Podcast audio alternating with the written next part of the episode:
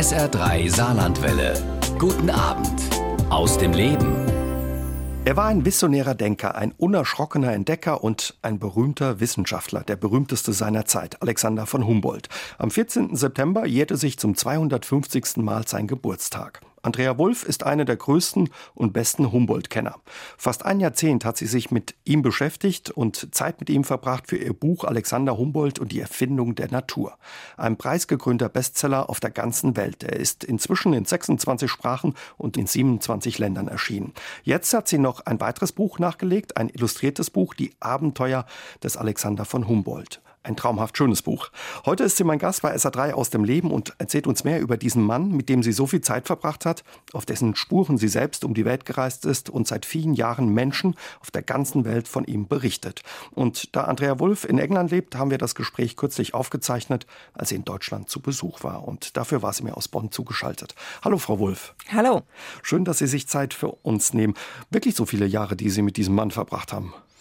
Ja, so, so langsam. Ich mag das gar nicht so zusammenzählen. Aber ja, das, das, ich habe das Buch mal also ursprünglich auf Englisch geschrieben. Also jemand anders hat das aufs Deutsch, ins Deutsche übersetzt. Aber das ist ursprünglich in Amerika 2015 rausgekommen, also auch schon vor vier Jahren. Und ich habe ungefähr so vier, fünf Jahre äh, daran gearbeitet. Also ja, fast, fast ein ganzes Jahrzehnt. Sie kommen ursprünglich aus Hamburg, haben Sie mir verraten, leben aber seit 20 Jahren in England und deswegen ist das Buch ja in Englisch erschienen, auf Englisch erschienen erstmal. Ja, ich lebe seit über zwei, äh, fast 25 Jahren fast jetzt 25 schon. Ja, schon. ja. Und ich, ähm, Englisch ist so meine, obwohl es nicht meine Muttersprache ist, aber irgendwie meine Sprache, in der ich mich am wohlsten fühle. Und deshalb ist es diese etwas merkwürdige Situation, dass ich auf Englisch schreibe, obwohl ich Deutsche bin und auch immer viel größere Schwierigkeiten habe, darüber auf Deutsch zu was zu sagen als auf Englisch. Also wenn mir ab und zu mal so ein englisches Wort dazwischen rutscht, dann müssen Sie mir das verzeihen. Das machen wir, kein Problem. Aber verraten Sie uns, was begeistert Sie so sehr an Alexander von Humboldt,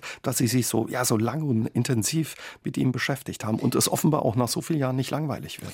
Das kann, das kann man fast nicht beantworten, diese Frage, mhm. weil, oder ich sag mal so, ich glaube, das hat was damit zu tun, dass Humboldt so viele verschiedene Seiten hat. Also ich habe über die Jahre mich für die verschiedenen Seiten interessiert. Ich habe angefangen, mich für Humboldt zu interessieren, weil alle meine Bücher, in denen geht es um das Verhältnis zwischen Mensch und Natur. Und mich hat Humboldt interessiert als derjenige, der uns ein neues Konzept der Natur gegeben hat. Dieses Konzept, dass die Natur ein, ein Web of Life ist, ein Netz des Lebens, ein lebendiger Organismus. Also und alles zusammenhängt. ne, Genau, genau. Dieses, das, das alles miteinander zusammenhängt, vom kleinsten Insekt bis zum größten Baum. Und dann hat sich das aber über die Jahre auch geändert. Also im, der Grund, warum ich zum Beispiel die Abenteuer des Alexander von Humboldts gemacht habe, also dieses illustrierte Buch, ist, weil mich dann irgendwann angefangen hat, die Seite zu interessieren, Humboldt als, als Künstler sozusagen. Also ein Wissenschaftler, der wirklich die Kunst und die Wissenschaft zusammenbringt. Also es gibt so viele verschiedene Seiten von Humboldt. Und dann kommt natürlich einfach auch dazu, dass Humboldts Leben liest sich wie ein Abenteuerroman. Absolut. Also dadurch hat man natürlich als Schriftsteller auch viel Freude bei der Recherche, weil Recherche auch ganz viel Reisen bedeutet. Ja, das wollen wir uns heute Abend mal angucken. Ja, diesen Mann, der so vielseitig ist, aber auch dieses spannende Leben, dieses Abenteurerleben. Wie entstand aber die Idee zu dem Buch?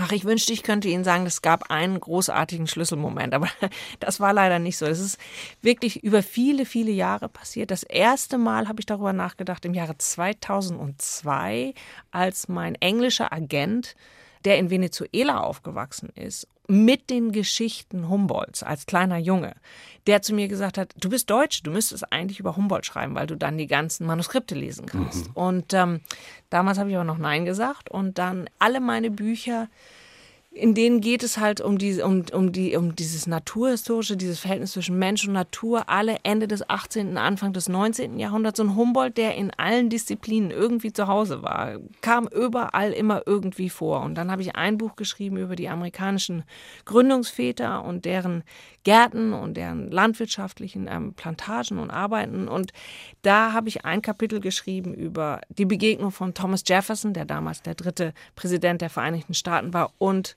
Humboldt in Washington, D.C. Und dann hat mein Lektor damals gesagt, ja, Das ist, ein, das, ein, ja, das ist ein tolles Kapitel, aber es hat nichts mit dem Buch zu tun. Dann haben wir das gesamte Kapitel rausgenommen aus dem Buch. Also das, ich glaube, Humboldt wird mit einem Satz erwähnt, aber das war dann so für mich der Moment. Das war 2008, glaube ich, wo ich gesagt habe, okay. Ich will mehr wissen. Ich will mehr wissen. Hat Sie das aber überrascht, dass Sie, ja, der Verleger, der englische Verleger, der aus Ecuador kommt, gesagt hat, guck mal dir den Humboldt genauer an?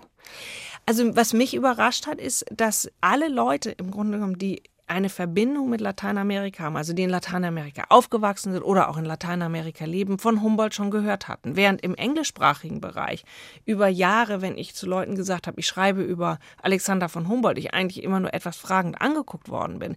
Also da ist so eine Diskrepanz zwischen dem, der Berühmtheit Humboldts in Lateinamerika und in Nordamerika. Das kann man sich überhaupt nicht vorstellen. Also wirklich in, auch als ich durch Lateinamerika gereist bin, jeder Kellner, jedes Schulkind kennt Alexander von Humboldt. Er ist wirklich, wirklich bekannt wie ein bunter Hund in wie, Lateinamerika. Wie kommt es, dass er da, weil er so viel da unterwegs war oder was ist der Grund? Das ist ein, einmal, weil er natürlich Lateinamerika bereist hat, aber zum anderen auch durch seine Freundschaft mit Simon Bolivar, also dem, dem, dem Revolutionär, ne? Genau, dem, dem Befreier der spanischen Kolonien in Lateinamerika. Die beiden kannten sich, die beiden waren befreundet. Simon Bolivar hat später gesagt, dass Humboldt mit seiner Feder Lateinamerika aufgeweckt hat, dass Humboldt der neue Entdecker von Südamerika war. Und äh, Humboldt wird in Lateinamerika mehr als Revolutionär gefeiert, nicht so sehr als Wissenschaftler.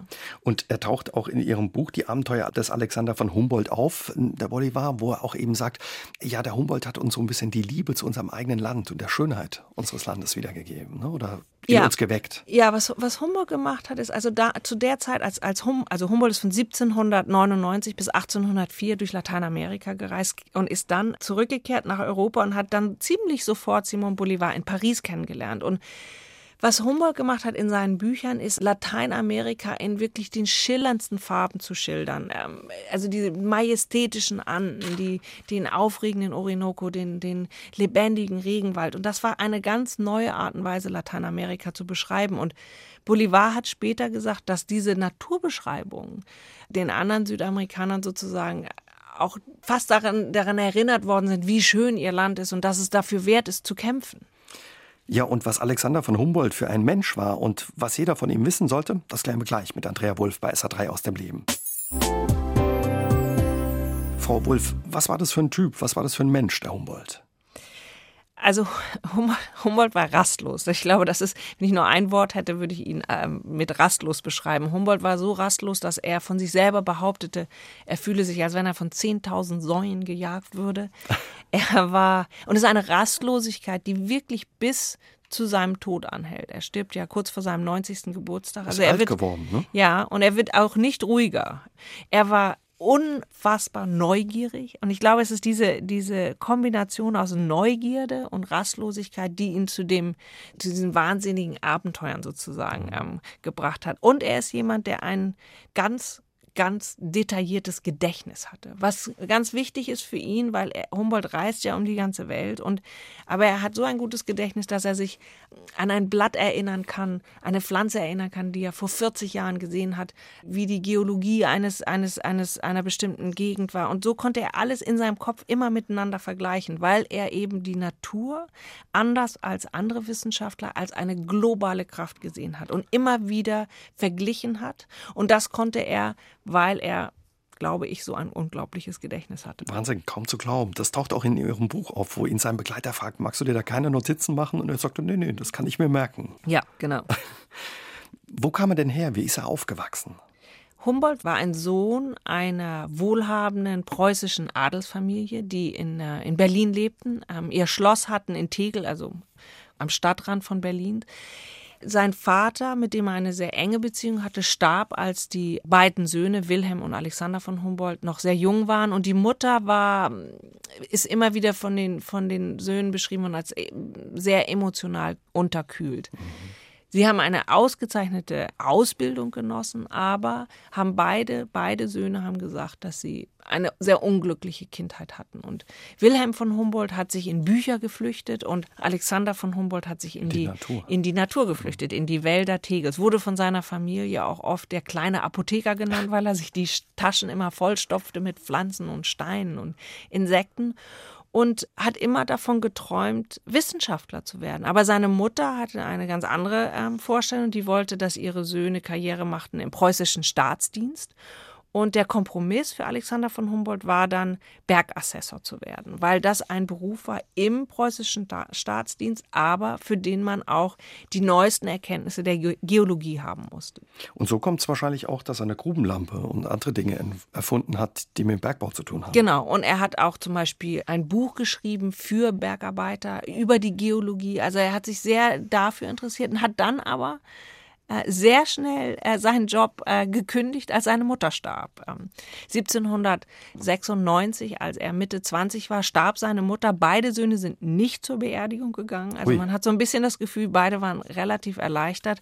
Alexander hatte dann natürlich ein riesengroßes Vermögen und hat dann innerhalb von vier Wochen gesagt, ich bereite jetzt meine große Reise vor und hat dann ist dann kreuz und quer durch Europa gereist, hat die besten wissenschaftlichen Instrumente gekauft, sich mit den besten Wissenschaftlern getroffen und ist dann 17 1799 als Privatmann nach Lateinamerika gereist, um dort seine Entdeckungsreise zu machen. Was ganz ungewöhnlich war, weil andere Entdeckungsreisende sind natürlich im Auftrag von Königen oder von Regierungen gereist. Also quasi sein Traum gelebt, sein Lebenstraum.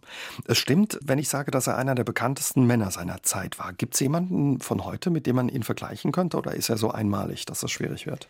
Ich, ich finde das immer relativ schwierig, weil natürlich, also eine Sache, die Humboldt ausmacht, ist, dass Humboldt wirklich so viel Wissen aus so vielen verschiedenen Disziplinen in seinem Kopf hat. Aber dazu muss man natürlich sagen, dass er stirbt 1859 und das ist so, würde ich sagen, mit der letzte Moment, wo eine Person dieses ganze verschiedene Wissen in einem Kopf halten kann, weil danach äh, explodiert das Wissen so sehr, mhm.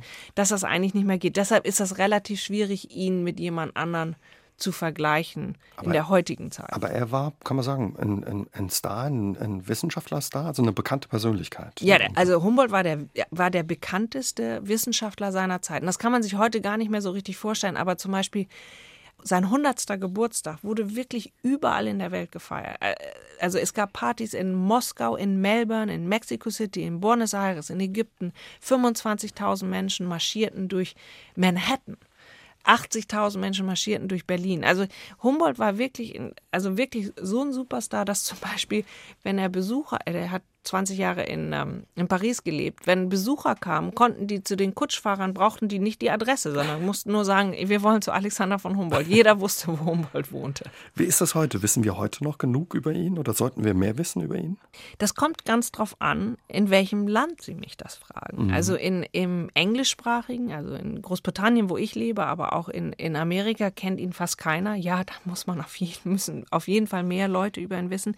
In Deutschland habe ich das Gefühl, geht ja so ein bisschen durch so eine Renaissance im Moment. Also selbst Politiker ähm, entdecken ihn wieder. Ich bin dann zum Beispiel im Februar mit dem Bundespräsidenten Frank-Walter Steinmeier in Ecuador und Kolumbien gewesen, wo ähm, der Bundespräsident das Humboldt-Jahr, das 250-jährige ähm, Geburtstagsjahr von Humboldt, eingeweiht hat. Und dort hat ähm, der Bundespräsident zum Beispiel eine Rede gehalten in Quito über Humboldts Relevanz in der heutigen Debatte des Klimawandels. Also da habe ich jetzt schon das Gefühl, so langsam, so langsam ähm, nimmt man ihn wieder wahr. Ja, und also ich habe in der jetzt, also Humboldts Geburtstag war ja im September jetzt, also ich habe schon einige Interviews äh, gegeben und viele, viele Vorträge gehalten, sodass ich schon das Gefühl habe, also die Deutschen äh, haben Humboldt auch wiederentdeckt. Ja, auch dank ihrer Bücher und ihrer Arbeit und eben ja diese das, Dinge, die ja, das weiß ich nicht, ob das, das weiß ich nicht, ob das. Also es gibt schon sehr, sehr viele Humboldt-Forscher, die wirklich also auch ganz in diesem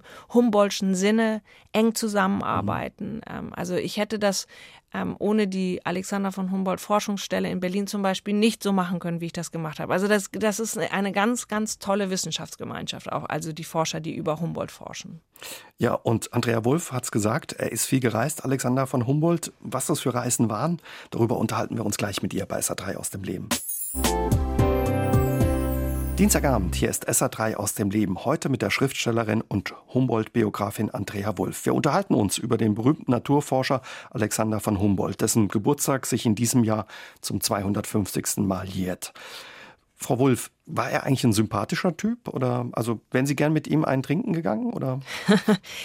Auf jeden Fall. Wenn man sich zehn Jahre mit jemandem beschäftigt, dann will man mit dem auch noch mal, äh, noch mal ein paar, paar Drinks nehmen oder zumindest zum Dinner gehen. Aber also Humboldt ist eine zwiespältige Persönlichkeit mhm. gewesen. Man kann den jetzt nicht einfach nur irgendwo so auf dem Podest setzen. Ähm, das ist auch finde ich ganz gut. Also Humboldt war ein Mann der Gegensätze. Auf der einen Seite war er der bekannteste Wissenschaftler seiner Zeit, auf der anderen Seite war er der erfahrenste Bergsteiger ähm, seiner Zeit. Er hat den Ruf gehabt, eine ziemlich bissige Zunge zu haben. Also Humboldt hat auch gerne mal gelästert. Ich glaube, er hatte relativ wenig Geduld für dumme Menschen, hat aber auf der anderen Seite auch immer Wissenschaftlern und Künstlern in Not geholfen. Also Humboldt war gerne mal ein Angeber, der sehr stolz zum Beispiel darauf war, dass er den Weltrekord im Bergsteigen gehalten hat. Also er war am höchsten. Das hat er immer wieder gerne gesagt, dass ähm, niemand höher äh, geklettert ist als er. Also Humboldt war zwiespältig, also was ihn, glaube ich, aber auch wiederum sehr sympathisch macht und interessant macht. Ja.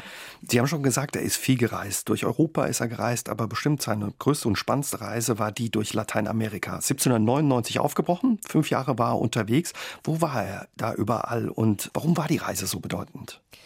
Humboldt ist 1799 in dem, was heute Venezuela ist, angekommen, ist dann ähm, in Cumana gewesen, Caracas gewesen, hat dann den Orinoco und die Nebenflüsse bereist, also ähm, 2500 Kilometer tief, tief im Regenwald, ist dann in Kuba gewesen, dann wieder zurück nach Südamerika, nach Cartagena, von Cartagena nach Bogota und dann von Bogota über Quito bis nach Lima, 4000 Kilometer durch die Anden, hoch und runter die Vulkane. Also er hat wirklich jeden erreichbaren Vulkan beklettert was wichtig war an dieser Reise, ist, glaube ich, dass das für Humboldt wirklich, also die Reise ist, die sein Naturverständnis prägt, das wiederum dann unser Naturverständnis prägt. Also das ist die, er kommt zurück von dieser Reise und versteht die Natur als eine globale Kraft. Mhm. Also ich gebe Ihnen ein Beispiel, als er die Anden besteigt, besonders den Chimborazo, also ein, ein Vulkan, der damals, glaubte man, der höchste Vulkan ähm, der Welt war. Meter, ne? Über, ja, fast 6300 Meter in der Nähe von Quito, also fast auf dem Äquator liegt er. Und diese Reise war für Humboldt, also als er aufgestiegen ist vom Tal auf den, auf den Chimborazo, wie eine botanische Reise. Er erklärt das, wie eine botanische Reise vom Äquator zu den Polen, weil er gesehen hat, wie sich die Vegetation geändert hat von den tropischen Pflanzenarten im, im Tal bis hin zur letzten Flechte an der Schneegrenze. Und einmal erklärt er, dass, das, dass diese Pflanzen, die er auf diesem Weg gesehen hat, den Pflanzen ähneln, die er zum Beispiel in den Pyrenäen gesehen hat und in den, An äh, in den Alpen gesehen hat, in der Schweiz.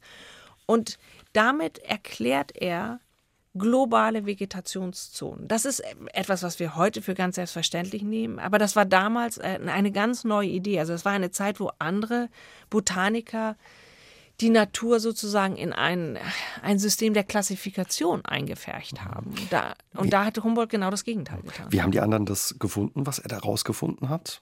Also das war, wurde, also über seine, während seiner Lebenszeit ähm, akzeptiert. Also die, Humboldt hat sozusagen die, die, die Disziplin der Pflanzengeografie begründet. Er hat das, er hat das noch weiter erklärt, also aufs Klima zum Beispiel. Das waren dann alles Dinge, die dann später für zum Beispiel für den Geologen Charles Lyell ganz wichtig waren und dann aber auch für Charles Darwin. Also diese Ideen der Pflanzengeografie waren ganz wichtig für Charles Darwin. Charles Darwin hat Humboldts Bücher mit auf der Beagle-Reise gehabt, als er um die Welt gesegelt ist und hat die auf einem Regal neben seiner Hängematte stehen gehabt. Und diese Bücher unglaublicherweise existieren heute noch in einem Archiv in Cambridge. Und wenn man die aufmacht, dann sieht man, dass Charles Darwin ganz, ganz viel unterstrichen hat, in den Rand reingeschrieben hat. Und das ist wirklich so, als wenn man Charles Darwin zuhört, wie er einen Dialog mit, wie er ein Gespräch mit, äh, mit Humboldt äh, führt. Toll, das klingt spannend, wenn man da blättern darf. Haben Sie bestimmt gemacht oder haben Sie gemacht, das ja, Blättern? Ja.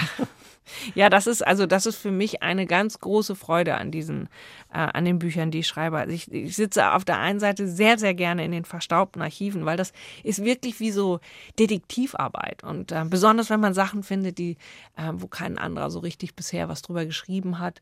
Und dann in der Kombination bei dem Humboldt-Buch war das dann halt mit den Reisen noch. Also das, das war äh, eine ganz, also das war die Recherche, hat einfach wahnsinnig viel Spaß gebracht. Sie sind selbst ja quasi auf seinen Spuren durch Lateinamerika gereist. Das war Ihnen wichtig. Warum?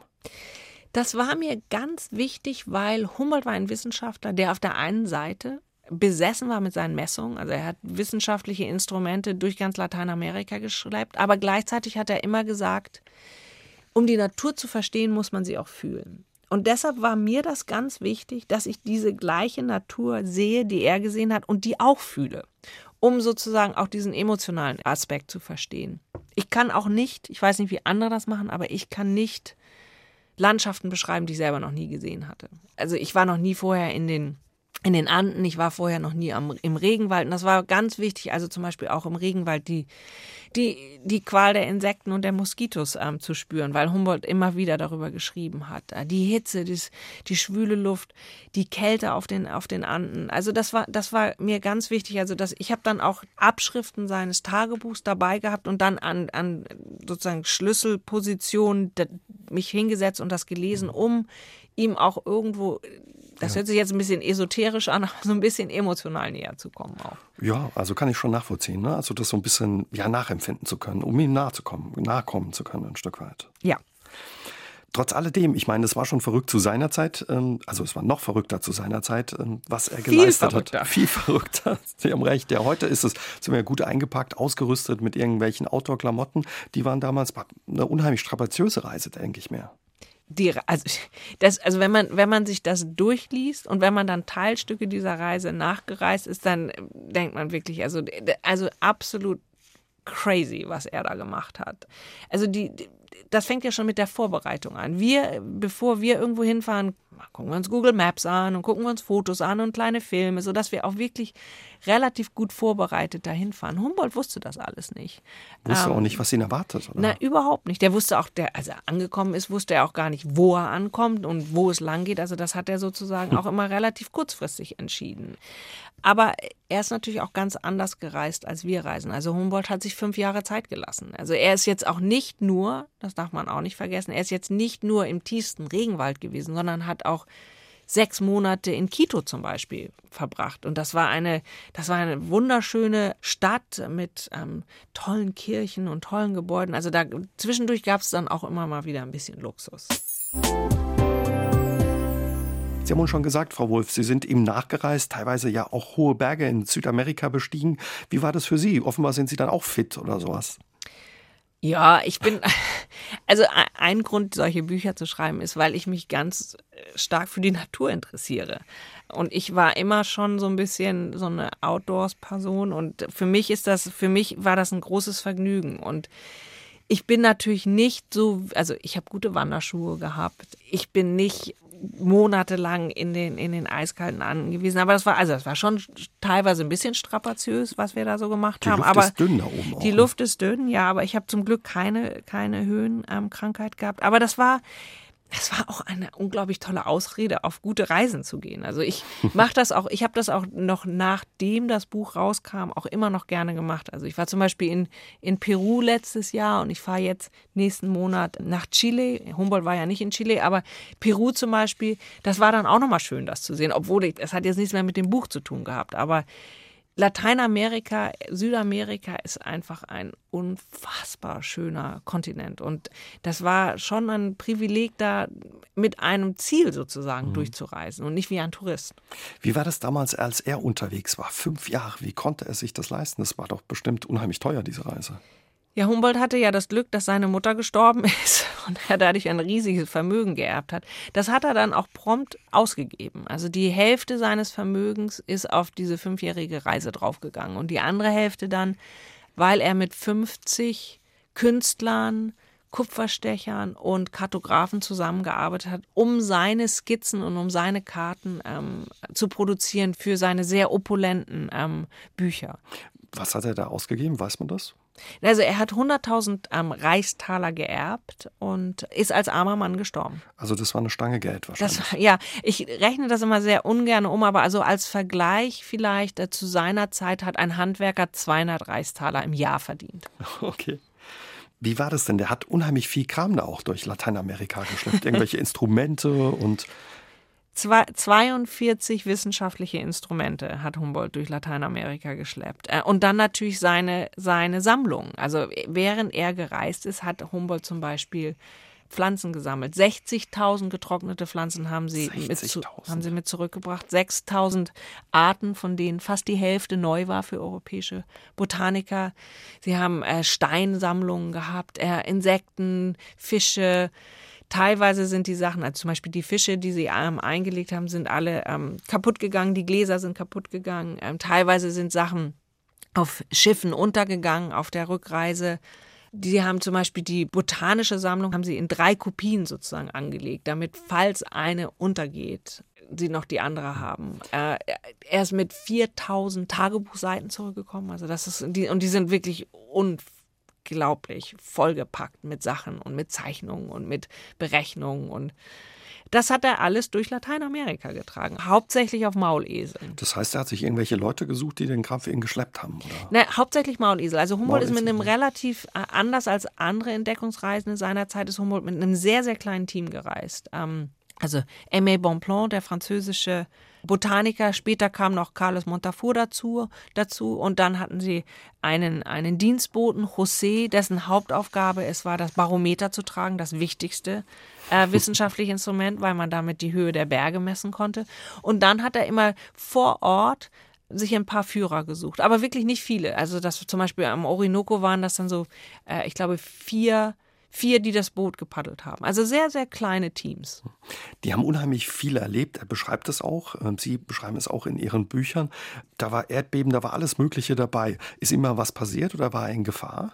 Er war immer wieder in Gefahr. Also es gibt, er beschreibt Szenen zum Beispiel, wo er fast in einen Jaguar reinläuft. Als sie, also die sind, die sind Hunderte, Tausende von Krokodilen und Schlangen begegnet, die Moskitos. Also sie haben beide wahrscheinlich, ich nehme mal an, dass das Malaria war, weil sie immer wieder hohe Fieber hatten. Ähm, sie sind fast am Hunger gestorben, als sie im, im Orinoco ähm, gepaddelt sind. Also immer wieder also sind ihnen wirklich gefährliche Tiere lebensbedrohlich nahegekommen. Auf den, auf den Anden war es sehr gefährlich. Und es ist, wenn man sich das im Nachhinein durchliest, unglaublich, dass, dass er das überlebt haben. hat. Ja. Sie haben auch immer wieder Experimente gemacht in Ihrem Buch. Die Abenteuer des Alexander von Humboldt beschreiben Sie auch eins mit Zitteraalen und Pferden. Vielleicht können Sie uns das erzählen. Klingt ja. abenteuerlich. Ja, das war, also Humboldt war ein Wissenschaftler, der wirklich nicht im Elfenbeinturm gesessen hat, ähm, sondern seinen Körper in die Wissenschaft mit eingebracht hat. Äh, immer wieder. Und eins der unglaublichsten Experiment ist das Experiment mit den Zitteraalen. Zitteraale sind diese ähm, doch etwas merkwürdigen Fische, äh, eineinhalb Meter lang, die Stromschläge bis zu 600 Volt abgeben können. Und die lebten in dem, im Schlamm auf dem Boden der Tümpel im Janos in den, in den Steppen Venezuelas. Und als Humboldt das hörte, wollte er sofort die fangen, aber die kann man natürlich nicht einfach so fangen, das würde den sofortigen Tod bedeuten. Also haben sie eine Herde Wildpferde in den Tümpel getrieben. Die Hufen der Pferde hat dann den Schlamm aufgewühlt, das hat dann die Zitterale an die Oberfläche getrieben. Die haben sich dann entladen gegen die Bäuche der, der Pferde und dann konnten sie die fangen und damit experimentieren. Also, nicht, nicht fair für die Zitterale und die Pferde. Nee, nee aber das, äh, das, das, war, das, das, war damals, äh, das war damals die Wissenschaft. Wobei die Pferde ähm, sind nicht von den Zitteraalen, ähm, die sind nicht davon äh, gestorben, sondern zwei Pferde sind ertrunken, weil mhm. sie, weil sie von den, weil sie so runtergetrampelt worden sind. Aber ja, dann war ein, also ein ziemlich grauenhaftes, äh, grausames Schauspiel, was da passiert ist. Und offenbar hat er keine Angst gehabt oder nicht viel Angst. Ich glaube nicht, nee. Ich glaube, Humboldt ist da sehr, also sehr draufgängerisch und abenteuerlustig gewesen.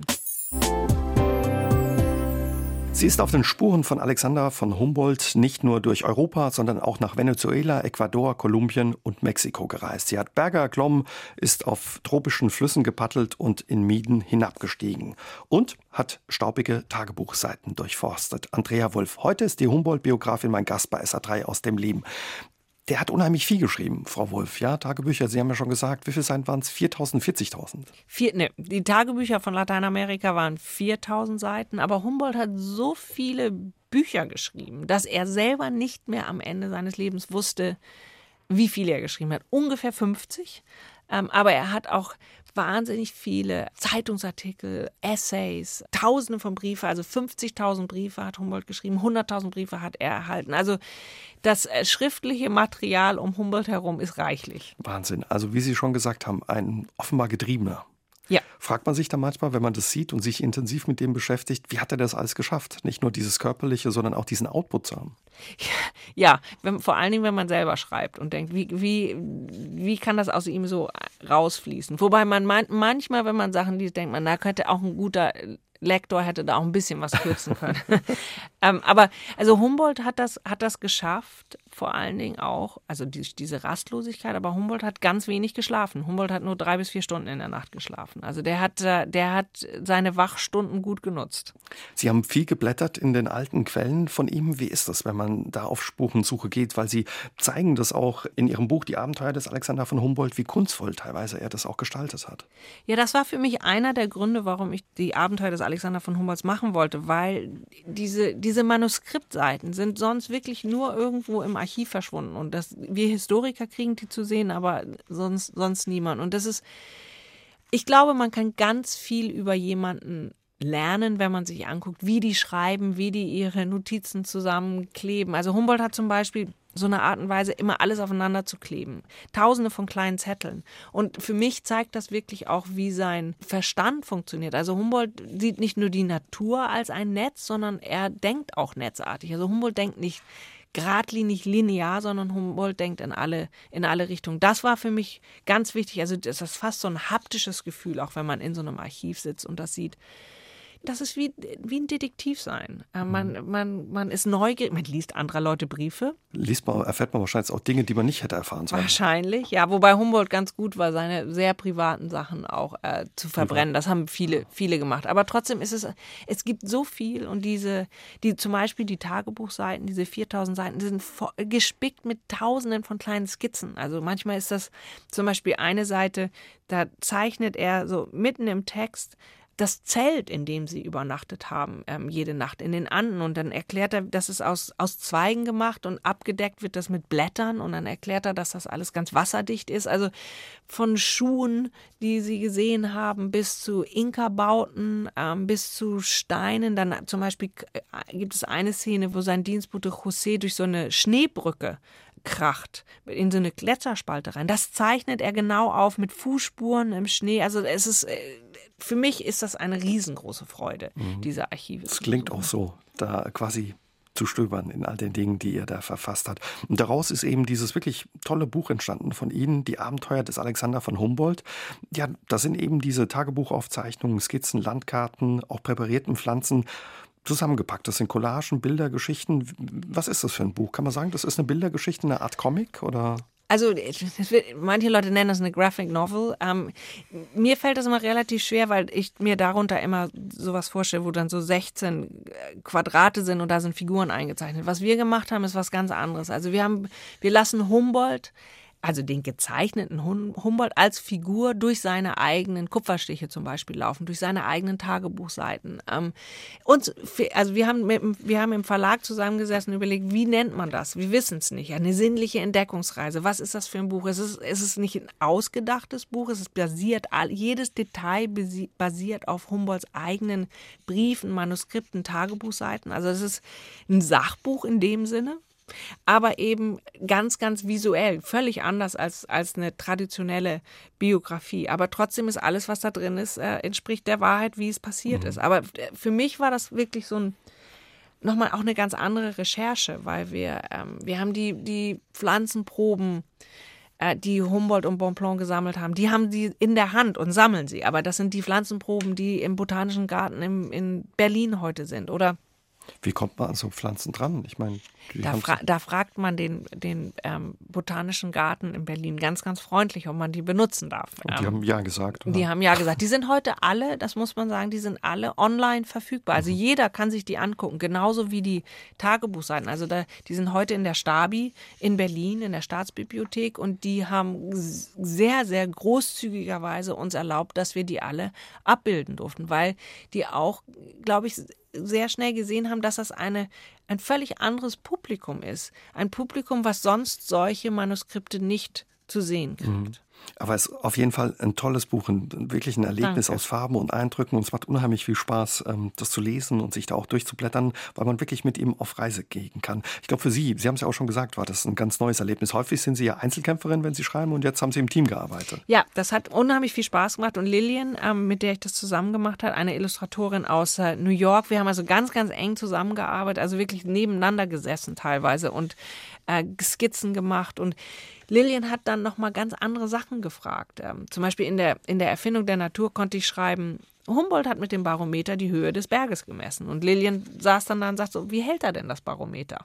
Und dann, zum Glück kannte ich äh, jemanden, einen Professor, ähm, der sich spezialisiert auf historische, wissenschaftliche Geräte. Und der hat uns dann zum Beispiel Fotos geschickt, wo er Schritt für Schritt uns gezeigt hat, wie man diese ganzen verschiedenen Instrumente benutzt. Ähm, oder zum Beispiel gibt es eine Seite, ähm, wo Humboldt aus Südamerika wegsegelt und darüber schreibt in seinem Tagebuch, wie die Sternenkonstellation des Südkreuzes immer weiter in den Horizont absinkt.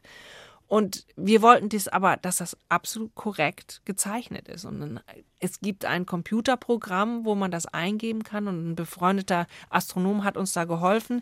Also diese, diese Sternkonstellation in dem Buch, die Sie jetzt sehen, ist genau so sah das aus im Frühjahr 1803 auf der Strecke, die Humboldt gereist ist. Also das sind so Kleinigkeiten, die muss der Leser gar nicht wissen, aber die haben uns Nerds total viel Spaß gemacht. ja, und der Leser merkt das aber auch, vielleicht auch wenn er es nicht genau weiß, aber merkt, da steckt viel Arbeit und viel Liebe zum Detail drin, was beim Lesen, ja, was man beim Lesen auch wahrnimmt. Was denken Sie? Hätte ihm das Buch gefallen? Bestimmt, oder? Ich hoffe schon. Ich hoffe schon, weil dieses Buch für mich so ein bisschen auch so eine Hommage an Humboldt ist. Also, dass es die Kunst und die Wissenschaft zusammenbringt. Das ist, war mir, das ist mir ganz, ganz wichtig, dass Leute, dass, dass meine Leser das auch begreifen und verstehen, weil heute ist die Wissenschaft so abgetrennt von diesem emotionalen und von dem künstlerischen. Also wir werden ja schon als Kinder im Alter von sechs Jahren in diese Schubladen reingeschoben, künstlerisch, kreativ oder logisch, analytisch. Und Humboldt lebte halt zu einer Zeit, wo es diese, diesen, diesen Unterschied, diese, diese scharfe Trennungslinie noch nicht gab. Und das war mir mit dem Buch ganz wichtig, das wirklich zusammenzubringen. Also, dass das eine das andere nicht ausschließt. Was hat ja Alexander von Humboldt, der vor 150 Jahren äh, starb, wenn es richtig ist, ja mit, mit dem Klimawandel und Nachhaltigkeit zu tun, was heute wichtige Themen sind und viele beschäftigen? Ja, das war eines dieser Themen für mich, warum Humboldt auch so wichtig war. Also Humboldt, Humboldt ist erstmal derjenige gewesen, der im Jahre 1800 vor dem vom Menschen verursachten Klimawandel schon gewarnt hat. Wie konnte er das? Oder? Das war damals noch nicht so ein Problem wie heute. Also Humboldt wusste zum Beispiel nicht, den Effekt von CO2 aufs Klima. Er konnte auch nicht erahnen, wie zerstörerisch wir werden sollen. Aber was Humboldt beschrieben hat, ist zum Beispiel, er hat gesagt, der Mensch kann das Klima auf drei verschiedene Arten beeinflussen. Einmal durch Abholzung der Wälder, einmal durch künstliche Bewässerung und einmal, und das so, also das ist ein Zitat, durch die Entwicklung der großen Dampf- und Gasmassen an den industriellen Zentren. Also Humboldt ist da sehr prophetisch, ähm, weil Humboldt die Natur als ein globales Ganzes sieht, kann er auch die Gefahren sehen. Während er durch Lateinamerika gereist ist, hat er immer wieder gesehen, wie die Menschen die Natur zerstören, also hauptsächlich durch, ähm, durch künstliche Bewässerung und durch Abholzung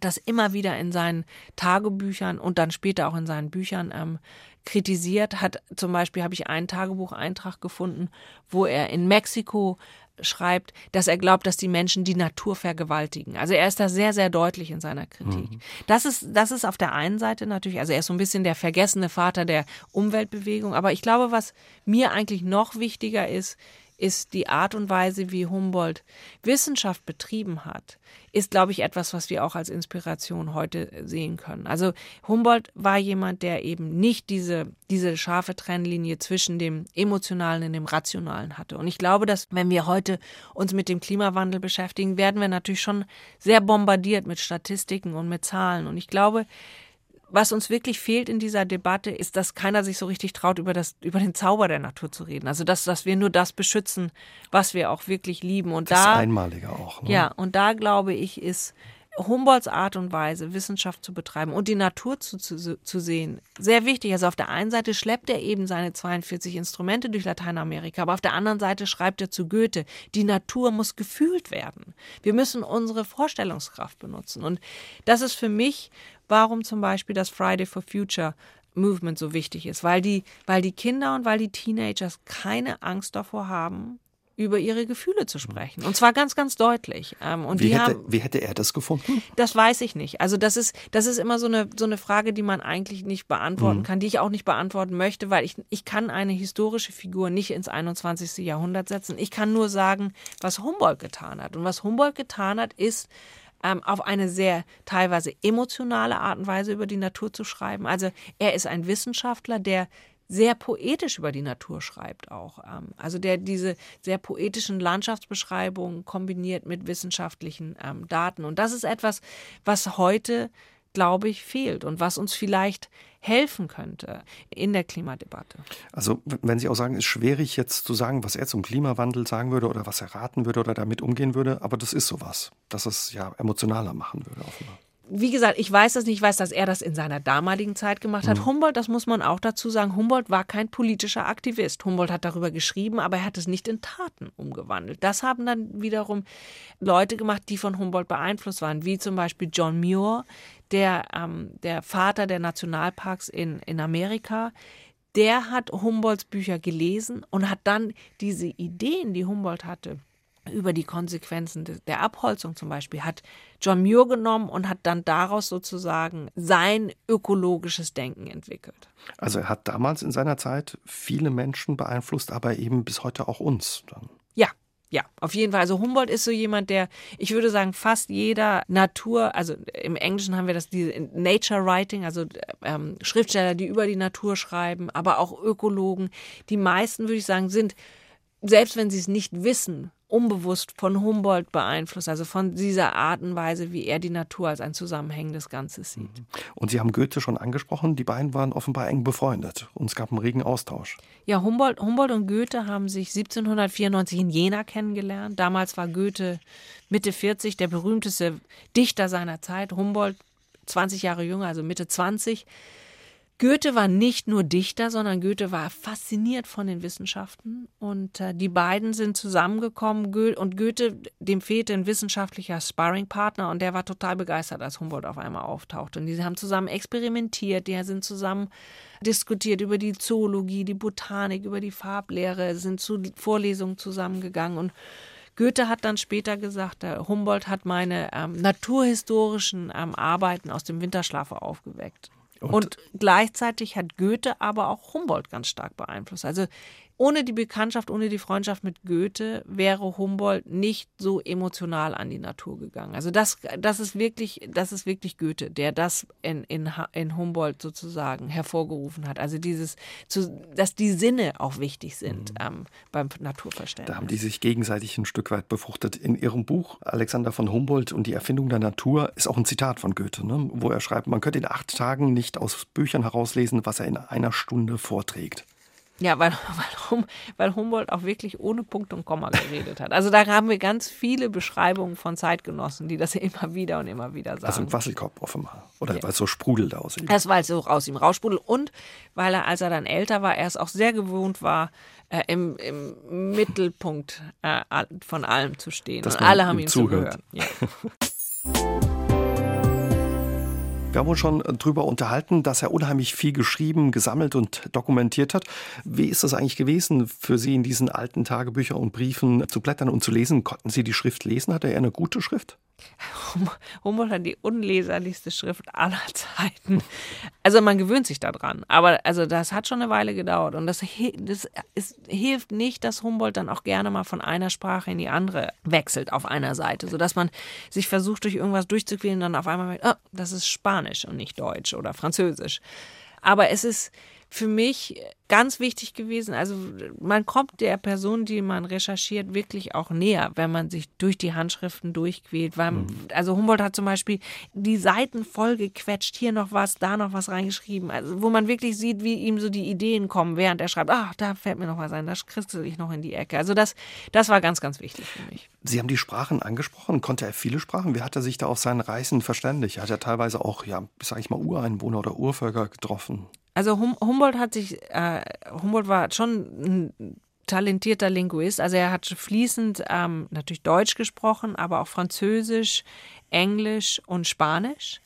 Und hat, als er auf seiner Reise war, durch also wirklich durch so Ketten von Übersetzern auch immer wieder versucht, mit den indigenen Völkern ähm, zu kommunizieren, hat deren Sprachen gesammelt, auch für seinen Bruder Wilhelm von Humboldt, ähm, der ja Sprachphilosoph war als Humboldt in Washington DC ankam und dort Jefferson traf, ähm, ist es allen Leuten aufgefallen, dass er auch gerne mal in einem Satz äh, die Sprachen gewechselt hat. Und das ist dann, glaube ich, eher wieder Humboldt der Angeber, ähm, der, um, um zeigen, zeigen zu wollen, was für ein Kosmopolit er war. Hm. Sie haben die indigenen Völker angesprochen. Wie ist er denen begegnet? War das respektvoll oder?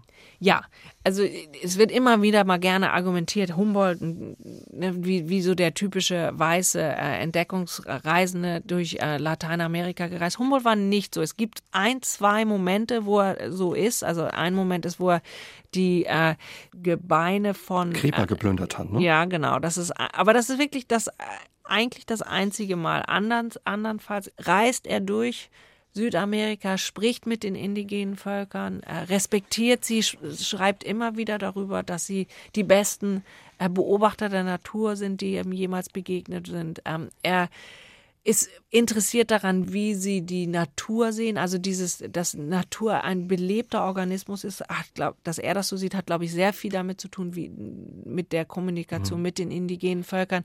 Beschreibt, dass sie die besten Geologen sind, die er je getroffen hat. Also er kommt zurück mit einem Bild von ähm, Lateinamerika und den indigenen Völkern, das ganz, ganz anders ist als die anderen Europäer. Also äh, andere Europäer reden über die Barbaren. Und Humboldt kommt zurück und sagt zum Beispiel, dass die antiken Zivilisationen hochentwickelte Kulturen waren. Also er ist da sehr respektvoll äh, und sagt zum Beispiel auch später, dass es kein europäisches abstraktes philosophisches Konzept gibt, was nicht in einer, einer Sprache Lateinamerikas aus, ausgedrückt werden kann. Hatte er trotz alledem dunkle Flecken oder auch Schattenseiten, außer dass er ein bisschen arrogant war und gerne im Mittelpunkt stand? Also relativ wenig, muss ich sagen. Ähm, er ist natürlich nicht perfekt, äh, aber grundsätzlich ist Humboldt jemand, der also gerade für seine Zeit äh, eine, eine Weltoffenheit hat, die ich, also von ich habe nur schon einige Bücher geschrieben, noch nirgendwo so gesehen hat. Also ein etwas Kosmopolitisches, was wirklich nicht nur kosmopolitisch ist, wie wir das heute verstehen, sondern auch also eine Offenheit hat, eine eine Großzügigkeit, also er hilft immer wieder ähm, Künstlern und Wissenschaftlern in Not. Er ist den indigenen Völkern gegenüber fast immer respektvoll. Er ähm, ist dem Kolonialismus gegenüber ganz, ganz kritisch. Er ist ein ähm, Gegner der Sklaverei. Er ist politisch liberal. Also man kann schon ziemlich hinter Humboldt stehen eigentlich, auch mhm. heute noch. Und er teilte offenbar all die Dinge, die er erfahren hat und gesammelt hat, teilte er gern mit anderen. Ja, Humboldt hat geglaubt, dass, also hat wirklich an diese Gelehrtenrepublik geglaubt und hat ganz viel daran gearbeitet, dass die Wissenschaften sich demokratisieren. Also er hat zum Beispiel seine berühmten Kosmos-Vorlesungen in Berlin gegeben, nachdem er nach Berlin zurückkehrte, 1827. Das waren Vorlesungen, die waren umsonst, also muss man nichts für bezahlen, die waren ähm, für alle, also vom König bis zum Dienstboten von Künstlern, Studenten, Handwerkern bis zu Frauen. Die waren so populär, dass es äh, ähm, Verkehrsstaus in Berlin gab an den Tagen, an denen er seine Vorlesung gegeben hat. Also das ist, äh, also Humboldt hat geglaubt, dass Wissen Macht ist und dass jeder ein Recht dazu hat. Und spielt das eine Rolle damit, dass Napoleon eifersüchtig auf ihn war? Also die, die Napoleon war wahrscheinlich eifersüchtig auf Humboldt, weil Napoleon ähm, auf seinem ähm, Ägypten-Feldzug hat er 200 Wissenschaftler und Künstler mitgehabt, um alles über Ägypten rauszufinden, was es gab, und hat dann ein, ein sehr opulentes, mehrbändiges Buch ähm, veröffentlicht über Ägypten. Das war aber nicht so, hatte nicht so viele Bände, nicht so viele Kupferstiche wie Humboldts Buch über Südamerika. Und ich glaube, dass Napoleon das nicht so gut fand. Außerdem war natürlich Napoleon auch politisch ein bisschen skeptisch, dass ein Preuße in, ähm, in Frankreich so lange gelebt hat. Zu einer Zeit, wo Preußen und Frankreich miteinander im Krieg waren. Er wollte, dass er eigentlich aus Paris verschwindet. Ja, hat ihn bespitzeln lassen, ähm, wollte, dass er, wollte er das, wollte ihn mehrmals ähm, raushaben aus, aus Paris. Also der war ihm sehr, das war ihm alles ein bisschen dubios. Seit vielen Jahren sind Sie ja, in der Welt unterwegs, um den Menschen über Alexander von Humboldt zu erzählen. Wie reagieren die Leute in den unterschiedlichsten Ländern auf ihn? Wo sind Sie? Sie sind in Südamerika viel unterwegs, in Amerika, in den USA, aber auch in Europa. Wie reagieren die Leute auf die Geschichten, die Sie erzählen?